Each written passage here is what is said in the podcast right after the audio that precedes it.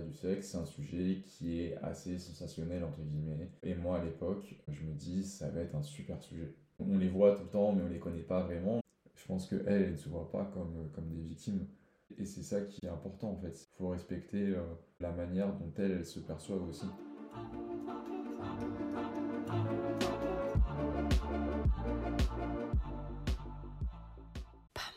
Cela fait déjà deux épisodes que je vous parle de mon besoin de me réconcilier avec les hommes, de chercher à rencontrer ceux qui font bouger les choses, les alliés, comme on dit. Aujourd'hui, je suis heureuse de vous faire découvrir Rémi Yang. Il est journaliste indépendant et a récemment publié une enquête qui s'appelle Rose d'acier, chronique d'un collectif de travailleuses du sexe chinoises. Il y raconte son immersion de deux ans auprès de cette association d'entraide autogérée, engagée auprès des migrantes et travailleuses du sexe chinoises. À cette lecture que j'ai dévorée, j'ai tout de suite su que Rémi allait être l'une de ces rencontres qui marquent. On a parlé de puissance, de l'importance des termes, de violence, de l'actualité des abolitionnistes et de notre point commun, la place que l'on doit prendre lorsqu'on n'est pas concerné par le travail du sexe, mais qu'on souhaite tout de même s'intéresser à cette problématique. Bonjour, moi c'est Osée, et bienvenue dans Bonne à marier, le podcast sur l'intime et sa commercialisation.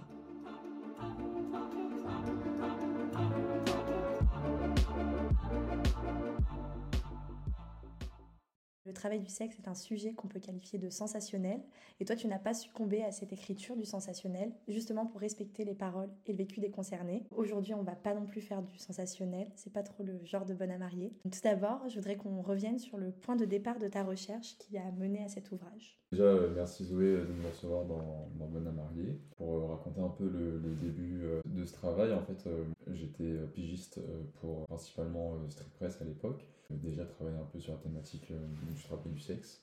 Et je cherchais un, nouvel article à faire. À un moment, bah, je scrolle mon feed Twitter et je tombe justement sur un financement participatif, un crowdfunding qui visait à financer des dispositifs anti-agression et qui avait été euh, monté par une association, euh, les Roses d'Acier, une association euh, donc, qui disait communautaire de travail du sexe chinoise à Paris. Je suis renseigné un petit peu et en fait j'ai trouvé que c'était une association qui était super intéressante parce que justement ce côté communautaire, en fait ça veut dire qu'elle que toutes les bénévoles de l'association sont des travailleurs du sexe chinoise. Ce qui est assez singulier quand même dans ce, dans ce genre d'association. Là, moi je suis très intéressé par, par cette association, puis bon on va pas se mentir, euh, comme tu le disais euh, tout à l'heure, le travail du sexe, c'est un sujet qui est assez sensationnel, entre guillemets. Et moi, à l'époque, euh, je me dis, ça va être un super sujet. Surtout la communauté chinoise, c'est une communauté dont je suis à moitié issu, donc c'était très intéressant. puis il y a aussi le fait que voilà, sont des, sont des femmes qui sont, comment dire, assez visibles dans l'espace public, notamment à Belleville.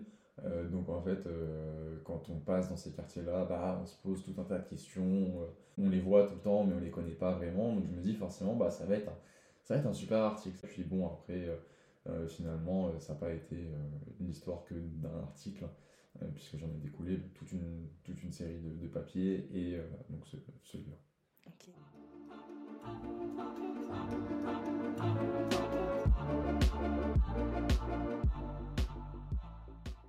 Ok, donc c'est l'histoire d'un scroll sur Twitter qui se termine par un livre. Avant même que l'on se penche concrètement sur cette enquête, j'ai envie que Rémi nous raconte son regard d'avant, sa posture au début de ses recherches. Ça en dit toujours beaucoup.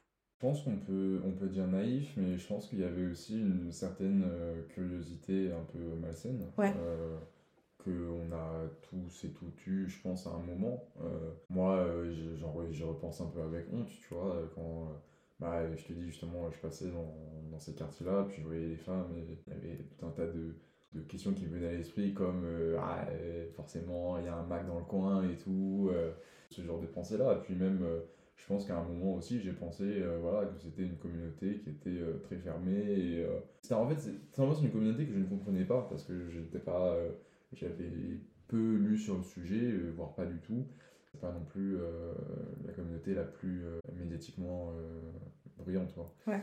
Donc oui, oui, il y avait a priori sur, sur cette communauté et qui heureusement se sont, se sont un peu envolés avec, avec ces, deux années, ces deux années de travail. Ils ne sont pas envolés, mais ils ont plutôt évolué.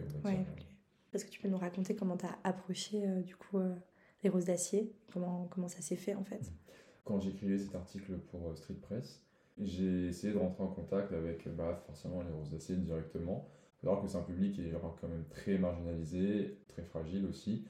Et du coup, l'association protège son public, ce qui fait sens. Mm-hmm. sauf que jeune journaliste que, que j'étais, que je, je, suis toujours, mais à, ce moment-là, moi, je veux faire mon article, les rosacées ne me répondent pas. Du coup, voilà, j'ai décidé de faire un peu de forcing autour de cette association, c'est-à-dire en, contactant bah, des associations satellites qui gravitent un peu autour, autour des rosaciers.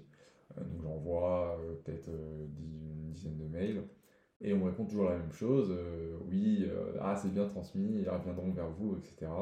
Puis les jours passent, les semaines, moi j'ai pas de retour.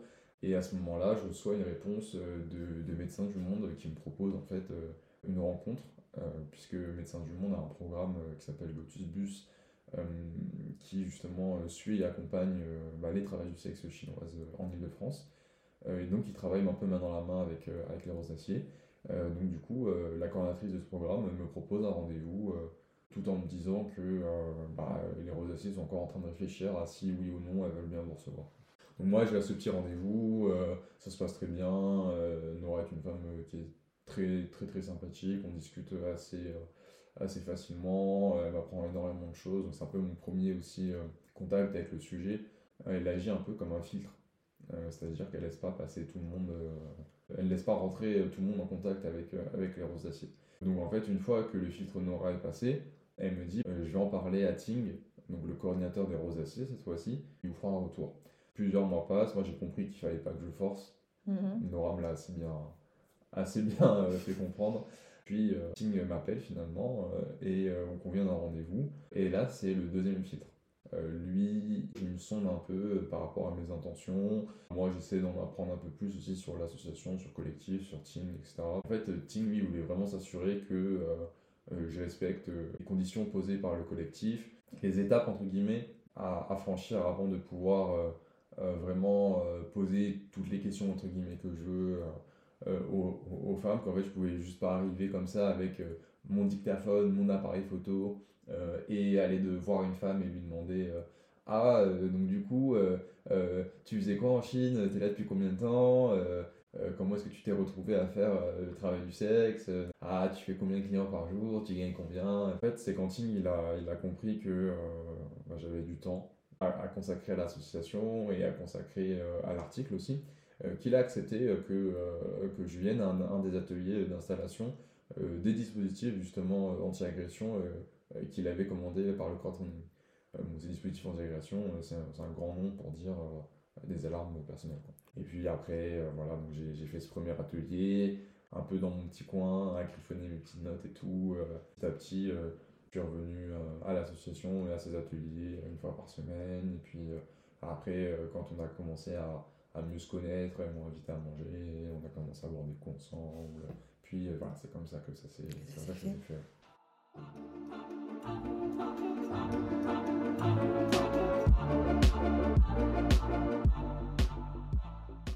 Prendre le temps pour respecter la parole des concernés. Voilà une leçon que certains médias traditionnels devraient adopter lorsqu'ils se lancent sur un sujet autour du travail du sexe. Maintenant que Rémi a posé les bases et les intentions de sa recherche, je sais qu'il vous tarde d'en savoir plus sur les roses d'acier. Je vous propose qu'on commence par comprendre qui est Tink. Tink, c'est... Euh, comment est-ce qu'on pourrait, euh, comment est-ce qu'on pourrait le décrire En fait, c'est quelqu'un qui est vraiment, euh, qui est vraiment très calme, qui est à la fois en fait très calme, très, euh, très fun, mais aussi très sage. C'est quelqu'un qui a beaucoup facilité en fait mes relations avec les rosaciers, puisque en plus d'être la personne qui faisait un peu le relais entre les rosaciers et moi, c'était aussi mon interprète. Parce qu'en fait, il faut savoir que moi, je baragouine du chinois, elle, elle ne parle pas du tout français sa présence était indispensable euh, dès que je voulais euh, euh, parler, interviewer des, des, femmes de l'assaut, quoi. Tout simplement, puis aussi pour veiller à ce que j'interprète pas mal ce qu'elles me disent. Ça a vraiment été en fait un, un rock sur lequel j'ai pu, j'ai pu m'accrocher pour, pour cette enquête et enfin, tout simplement sans lui l'enquête n'aurait pas, pas existé. Quoi. Et elles sont combien dans l'association? Aujourd'hui, elles sont un peu plus de 200, 205 je crois, 205 adhérentes. C'est-à-dire qu'en fait, elles, elles payent 15 euros par an euh, pour avoir euh, accès euh, aux activités proposées par l'association. Par exemple, une ligne d'urgence qu'elles peuvent joindre 24 heures sur 24, 7 jours sur 7 en cas de gros pépins. C'est une petite association. Le principal problème auquel elle fait face, c'est des problèmes d'ordre financier. c'est toujours ça le, le, le, souci, c'est comment financer les actions. L'association est toujours sur une espèce de, de fil, de, de, fil en jouant l'équilibriste entre les, les rentrées d'argent, de subventions ou des dons, et les dépenses liées à l'organisation euh, bah, des ateliers, parce qu'il faut payer, par exemple, pour les cours de français, il faudrait payer les, les professeurs. Puis euh, il y a les, euh, les, voyages aussi qui sont organisés. Chaque année, en fait, les rosaciers partent visiter un endroit en France et embarquent leurs adhérentes avec elles. C'est important de rompre l'isolement parce que ça permet de créer des liens, parce que ça permet aussi de, de créer un espace où elles peuvent parler de leur vécu et de leur, de leur, situation, de leur situation ici. On les réduire à un portrait type justement. Est-ce que tu pourrais euh, nous décrire euh, les femmes que tu as rencontrées? Alors moi je vais te, du coup te parler euh, des femmes que j'ai rencontrées pendant mes, deux ans d'enquête pour le livre, qui ne représentent pas la totalité des TDS chinoises de Paris. Tout simplement parce que toutes les TDS chinoises de Paris ne font pas partie de l'association. Ça s'explique aussi par le fait qu'il y en a beaucoup des nouvelles arrivantes, notamment, euh, qui travaillent sur, euh, sur Internet, euh, qui sont un peu plus jeunes aussi, mm. donc qui travaillent sur Internet et qui du coup sociabilisent moins avec, avec les autres femmes et du coup ça, elles sont un peu en dehors des radars entre guillemets.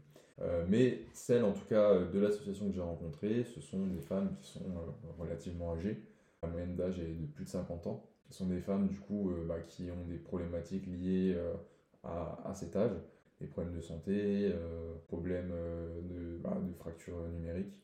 Elles sont, euh, ça n'a rien à voir avec leur âge, mais elles sont la plupart en situation irrégulière.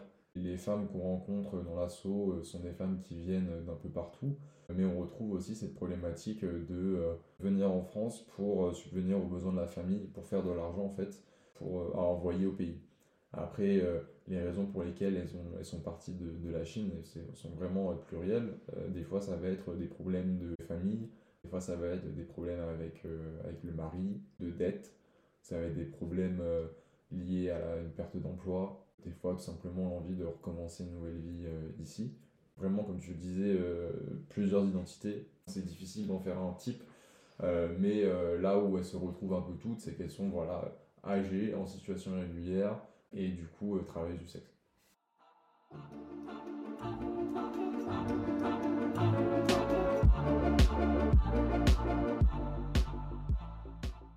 Maintenant qu'on saisit tous davantage qui sont les femmes membres des Roses d'Acier, j'aimerais vous parler de mon ressenti face à la lecture de l'enquête. Tout d'abord, il y a une thématique abordée très clairement dès le début, c'est la violence relative à ce milieu. Cette violence, elle est toujours contrebalancée par la sororité et la douceur qu'on perçoit entre les lignes et entre ces femmes. C'est ce paradoxe qui m'a plu. En 2019, il y a eu une, montée des violences, une flambée de violence en fait, jusqu'au meurtre en fait de, trois prostituées chinoises. Une telle violence en fait, ça n'était jamais arrivé avant. Et c'est en fait ce qui a, sorti entre guillemets les rosaciers de l'ombre. Avant cette période-là, elle s'était un peu euh, recentrée sur elle-même, elle faisait que des actions communautaires, euh, donc on n'en entendait plus parler. C'est là qu'il y a eu euh, le crowdfunding. Et en fait, ce crowdfunding, ça a été une espèce de revisibilisation de l'association et c'est là où moi je suis intervenu. Comme en fait le fil conducteur, c'est un peu euh, euh, mon bénévolat, euh, mon expérience avec les roses d'acier, et que ce bénévolat est intimement lié du coup aux trois meurtres de 2019. je voulais en fait en faire, en faire un peu le, fil rouge du, du, livre. Mais le fait est que j'ai décidé au, cours de, de l'écriture du livre d'arrêter de, de chercher en fait à vouloir absolument avoir ces histoires-là et plus à, à me mettre dans une posture de prendre euh, ce qu'on me donnait. Et c'est, euh, je pense que c'est, c'est ce qui a vraiment euh, dicté un peu mon écriture. C'était de, de me dire, voilà, si on veut me parler des, des, meurtres de 2019, on m'en parlera. Si on ne veut pas en parler, on ne m'en parlera pas.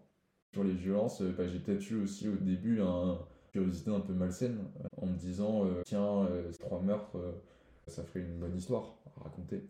Ça a peut-être été mon postulat de départ, ça. C'est pas vraiment correct, en fait, euh, euh, comme, manière, de, comme manière de travailler.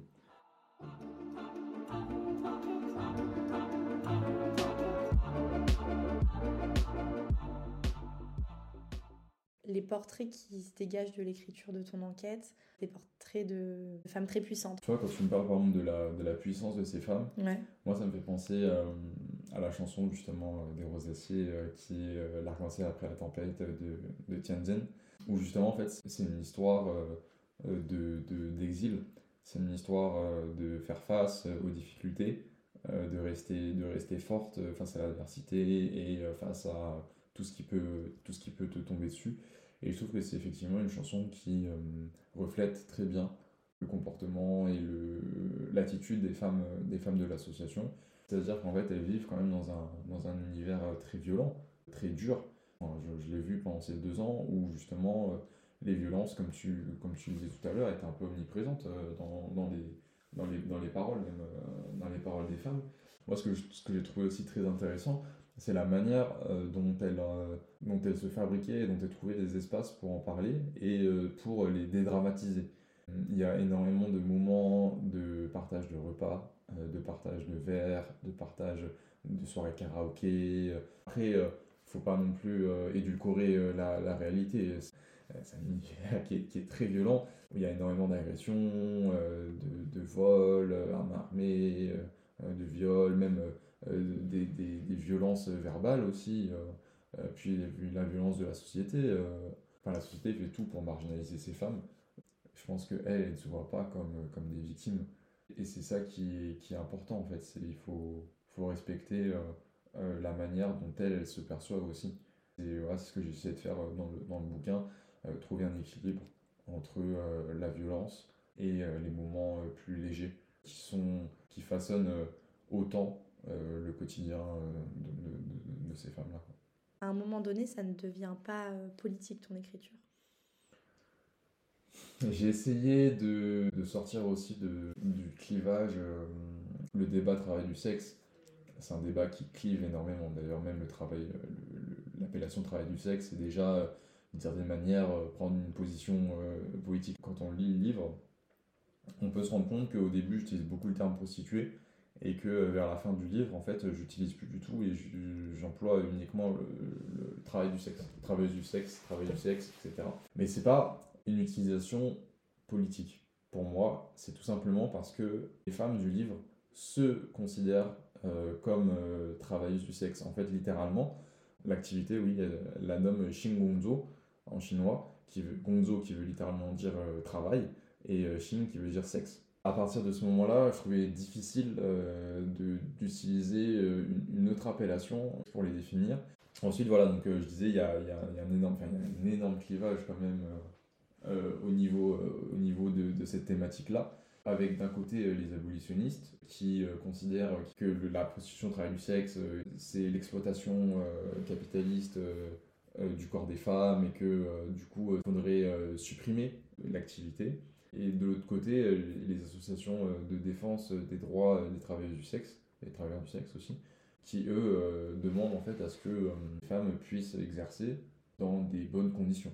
Aujourd'hui, bah, justement, de par euh, la marginalisation, de par euh, la criminalisation de l'activité, bah, prennent plus de risques euh, et du coup subissent plus de violence aussi. Je ne souhaite pas prendre de parti à ce, à ce niveau-là. Moi, je suis bénévole au Rosacier, ce qui ne veut pas forcément dire que je suis 100% d'un côté ou 100% de l'autre.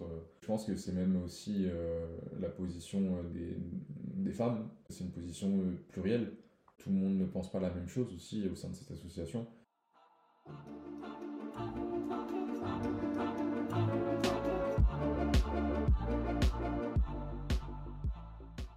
Je comprends Rémi et sa position face à ce clivage historique qui fait couler de l'encre. Je reste persuadée, à titre personnel, que partir à la croisade contre le travail du sexe, comme symbole ultime de la violence masculine et de la dépossession du corps des femmes, est un recul. Il vaudrait mieux donner la priorité aux problèmes de sécurité, par exemple avec tous les paradoxes juridiques que ça comporte, comme ceux pointés par Rémi. Je vous lis un passage. Concernant la prostitution, la loi est étrange, pour ne pas dire absurde.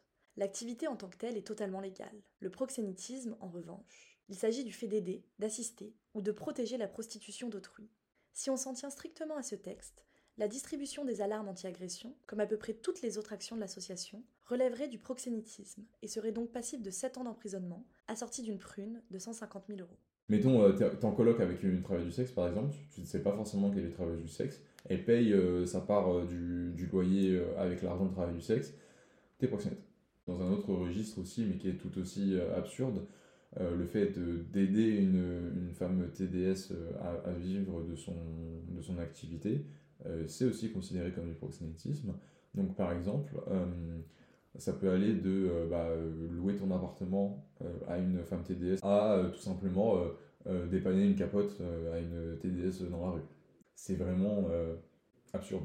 En fait. Mm-hmm. Et la limite, elle est vraiment floue, puisque quand on parle de cinétisme, la première image qu'on a en tête, c'est euh, l'exploitation.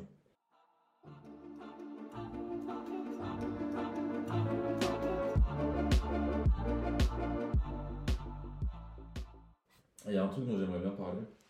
En ce moment, il y a une association qui s'appelle Zéro Macho, qui est une association euh, d'hommes abolitionnistes qui euh, ont pris en grippe euh, les salons euh, de massage euh, asiatiques où, selon eux, selon une formidable enquête, avec des guillemets bien sûr, on ne voit pas que je fais les guillemets là, mais une formidable enquête identifie un certain nombre de salons de massage, lesquels proposeraient des services sexuels. Ils ont sorti une statistique aussi, non ouais. Quelque chose. Hein. Ouais, vraiment. C'était un chiffre du type 317 salons de massage proposent des services sexuels, etc. Et bien sûr, hein, en ciblant que les, que les asiatiques. Et il se trouve bah, que cette enquête euh, a été énormément relayée par euh, énormément de médias et c'est même monté jusqu'à la mairie de Paris où euh, une élue a déposé un vœu pour faire fermer ces salons de massage en se basant sur cette fabuleuse enquête. Récemment, ils sont allés devant certains salons de massage et ils ont euh, tagué euh, sur le sol, euh, devant les salons, genre client égale 1500 euros d'amende, quelque chose comme ça, en mode pour faire peur aux clients. Et ça, c'est le collectif de d'Abolo qui, qui, a fait ça? Ouais. Oui, d'accord. Ouais, Ça pose une question en fait, qui est assez, assez simple c'est on fait fermer ces salons de massage, par exemple. Que deviennent les femmes qui travaillent là Puisque travailler dans un salon de massage, en tant que TDS par exemple, c'est beaucoup plus sécurisant que de travailler dans la rue bah, elles vont retourner exercer dans la rue. C'est complètement euh, contre-productif. Euh. Il y a un côté. Euh, enfin, ça fait peur aux femmes. Enfin, moi, je me mets à, leur place. Et, et c'est vrai que les, les, femmes qui travaillent en salon, j'ai pas vraiment été en, contact avec elles.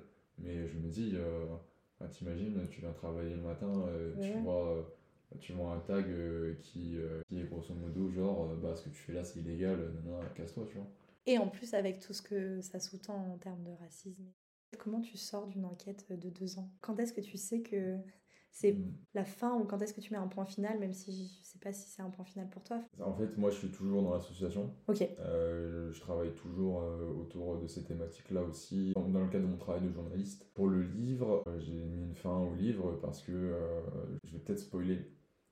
mais en fait, il se termine par le départ d'une des membres du, bureau des rosacées que j'ai pas mal suivi dans le livre, son retour en Chine en fait. Euh, donc elle, rentre en Chine pour voir sa famille et je trouvais que c'était une belle conclusion. Et moi ça ne m'empêche pas après de continuer à donner un coup de main à l'association quand elle, quand elle en a besoin. À partir du moment où j'ai commencé à, m'investir dans l'association, c'était hors de question que je fasse que je, que je m'investisse en fait dans l'association pour faire le livre. Certes, je m'investis dans l'association, ça me permet d'avoir des accès euh, voilà, pour des articles, pour le lire, etc. Mais euh, je voulais pas que ça soit une, une fin en soi et je voulais pas qu'à la publication du livre, euh, bah, je sois en mode bon bah désolé, maintenant j'ai plus le temps pour vous, mhm. donc, donc bye bye.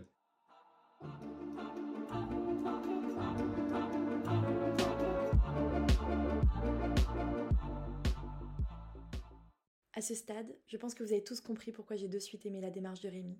Rémi, merci pour ton travail, ton temps et ton aide précieuse pour déconstruire les stéréotypes autour de ces femmes, de Belleville et de ces vies encore trop menacées. On est à la fin, déjà, de l'épisode 5 de Bonne à marier, un podcast sur l'intime et sur sa commercialisation. Si ça t'a plu, n'hésite pas à me le dire, avec 5 étoiles par exemple, ou en rejoignant le tout nouveau compte Instagram féministe de BAM. Alors ça s'appelle tirer du 8 ou du 6, je sais jamais, puis Bonne à marier tout attaché. À bientôt.